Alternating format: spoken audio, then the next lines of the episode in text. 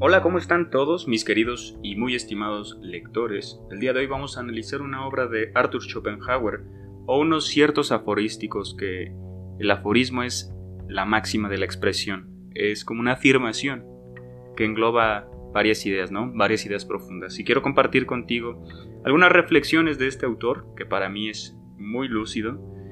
Tiene tanto su plenitud y su decadencia, pero habla sobre cosas como el egoísmo, la epistemología, que son las herramientas que estructuran el conocimiento, filosofía occidental, eh, que es todo lo que eh, nos compete a nosotros por nuestra lengua, que nosotros ya nacemos con un software, un, sesgo, que es nuestro lenguaje, ¿no? que estuvo ahí desde antes que naciéramos nosotros, el idealismo, que son meras especulaciones, el individuo y su sociedad, el nihilismo, la sexualidad y la voluntad. Vamos a ello. Toda individualidad es un error, nos afirma Arthur Schopenhauer en Parerga y Paralipomena. ¿Por qué? Porque individualizar a las personas al ser es alienarse. Desde los instintos básicos de supervivencia de, de la especie, necesitamos del otro para procrear. Pero dejemos eso a un lado, que eso sería el instinto primitivo supuesto. Pero decía Platón que somos Sócrates, perdón, que somos seres sociables, que necesitamos del otro. Entonces, hoy en día más que nunca vivimos en una sociedad. Entonces, querer ser un ermitaño, un vagabundo, es alienarse, ¿sabes? Porque tenemos que adecuarnos e integrarnos al colectivo de una manera que nuestros actos hagan un bien. Por ejemplo, tu trabajo, estás pagando impuestos, entonces eres parte de este colectivo, de alguna manera u otra. Entonces, de esa manera, toda individualidad es un error, ¿no? Frase número 2. La individualidad implica separatividad y la separatividad dolor. Aquí hay dos cosas que quiero comentar y es que Sí, en ocasiones, estar solo creo que puede ser dañino porque se pueden generar emociones, pensamientos narcisistas o egocentristas. Por estar tanto tiempo en el abismo, en la oscuridad, alienados de, del otro, ¿no? Porque una sonrisa cautiva, una plática, nos eleva, nos ayuda a progresar.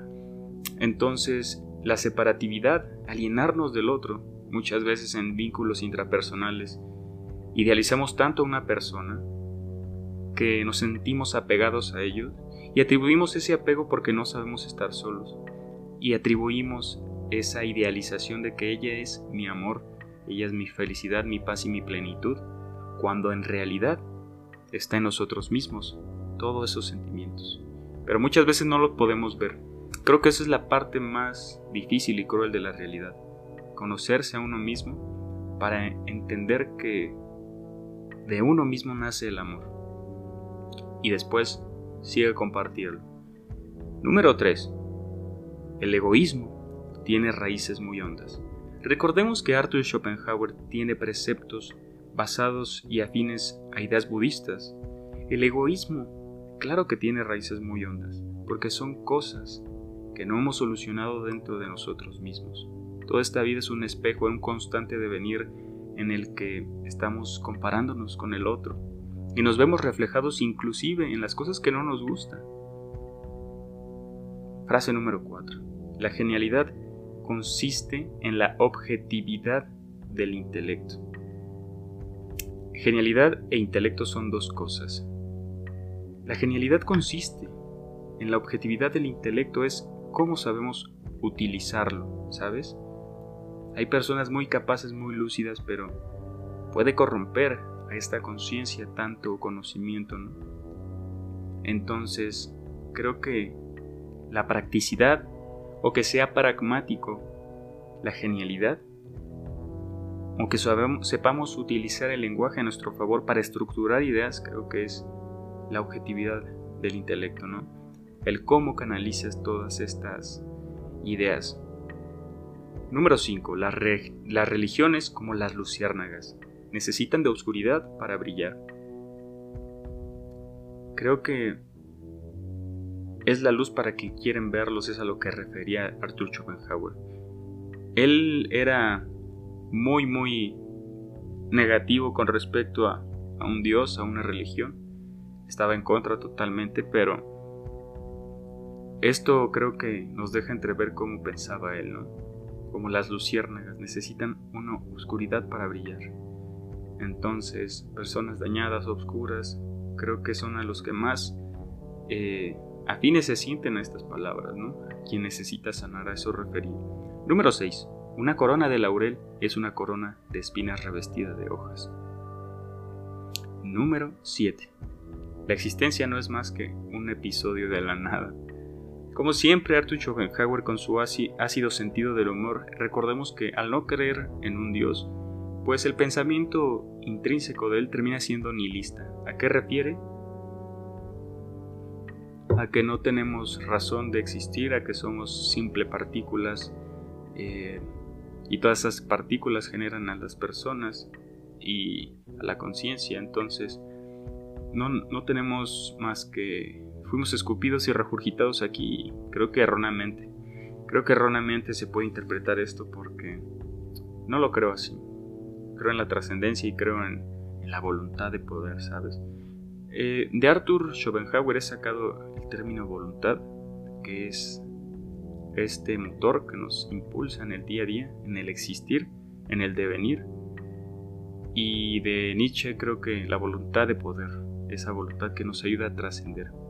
Él decía que detrás de esa voluntad estaba el deseo, que la voluntad persigue el deseo y eso es lo que nos mueve, ¿no? queremos cosas, queremos, ambicionamos, deseamos. Y ese deseo nunca mengua, nunca palidece, nunca se acalla. Y en base a ello pues, nos seguimos moviendo, buscando nuevas cosas. Ya conseguiste este carro, ahora vas a buscar otro, porque el deseo nunca va a acabar. Ya comiste, ya probaste la pizza de Italia, bueno, ahora siguen las crepas de Francia. Entonces, ese es el deseo al que referían, basados en su gran mayoría en ideas budistas, ¿no? El conocimiento oriental es milenario porque son doctrinas filosóficas que han perpetuado a lo largo del globo terráqueo y entiendo por qué. Encargados más en la racionalidad y en la conciencia, en la ética, en los valores, porque eran personas menos terrenales y más espirituales. Desde el in hasta, eh, eran y el out era eh, el camino, ¿no? Estábamos somos cautivos de nuestras, nuestro, nuestra alma es cautiva de nuestro cuerpo. Número 9. Las horas del muchacho son más largas que los días del viejo. ¿Quién sabe? Bueno, entiendo esto porque no sé si ustedes lo han interpretado o lo, han pensado o lo han sentido que los días duran menos y entre más pase el tiempo, menos van a durar los días. ¿Por qué? Hay algo interesante en esto que quiero compartir contigo, que es científicamente comprobado, que es la resonancia Schumann. La Tierra eh, tiene polos magnéticos, tiene energía. Entonces, imagínate lo que decía una persona muy lúcida de la antigüedad que fue Nikola Tesla. Decía que para entender los secretos del universo debemos pensar en vibración, frecuencia y energía. Entonces, ¿qué pasa si se altera esta frecuencia, vibración o energía de la Tierra? Pues tenemos personas eh, enfermas, eh, no se pueden concentrar, dolor de jaqueca. ¿Qué otros padecimientos pueden originarse de esto? Muchos, muchos, no tienes ni idea. Entonces cada vez estamos más faltos de concentración porque la Tierra está lastimándose la radiación penetra más y más a la Tierra, entonces la energía en la que esta vibra me parece que era de 5,7 Hz y, ha cambiado en los últimos tiempos, entonces hay algo que se llama la resonancia Schumann. ¿Que ¿Cómo nos podemos eh, curar de ese padecimiento? Creo que la meditación. Bueno, estoy seguro. La meditación busca conectar ese canal en donde nos sentimos raros, ¿sabes? Cuando te sientes raro, medita y es muy interesante como, como mencionábamos que somos energía, vibración, porque sí, hay tantas cosas que no hemos entendido del mundo que la, la, posibilidad está abiertísima. Hoy más que nunca imagínate cada vez existen más y más avances tecnológicos. Hoy en día creo que ya se están desarrollando eh, computadoras cuánticas que, uff, imagínate con ese avance, todo va a ser más interesante. La verdad es que fluctuamos en ondas y en vibraciones. Número 10. El instinto sexual no es nada más que la voluntad absoluta de vivir. Esto está basado mucho, bueno, no está basado porque cada quien tiene sus ángulos, sus percepciones, sus nociones, sus pensamientos. Eh, Sigmund Freud también decía que todo es un instinto sexual, que ese es el motor que, rige el mundo. Eh, número 11. Un genio es el que es capaz de ver la idea en el fenómeno en todo lo que está pasando, cuál es lo que hay detrás, cuál es el arquetipo, ¿sabes? Número 12. Del encuentro y la, del encuentro y la adhesión de sus ardientes miradas nace el primer germen del nuevo ser. Fíjate bien, del encuentro y la adhesión. ¿Qué es el encuentro? Encontrar, hallar, descubrir. Y la adhesión aferrarse. De sus ardientes miradas nace el primer germen del nuevo ser. Número 13. Lo que la lluvia es para el fuego, eso es la lástima para la ira. Un, ¿cómo se dice? Apaciguador. Número 14. El hombre conoce solamente lo aparencial. Lo esencial de las cosas, lo no numérico, es incognoscible. Esto refiere a que todo lo que no son números es difícil de aprender, ¿no? Porque incognoscible es que no se puede aprender. Entonces a eso refería que el hombre solo conoce conoce lo, la, la superficie de las cosas. Lo esencial de las cosas, lo no numérico, es súper difícil de entender. ¿Cómo lo ves? Estas son las reflexiones de Arthur Schopenhauer en Parerga y Paralipomena, un libro que es una consecuencia de toda su literatura, como refuerzo, como una parábola de ideas para nutrir a sus ya majestuosas y elaboradas tesis que, elaboró sobre filosofía. Espero que te haya gustado, no sé si te gusta que te traiga Mm, la filosofía de estos autores como que menos pesada y más, más fácil de comprender. Te mando un gran abrazo y nos vemos en el próximo capítulo. Chao.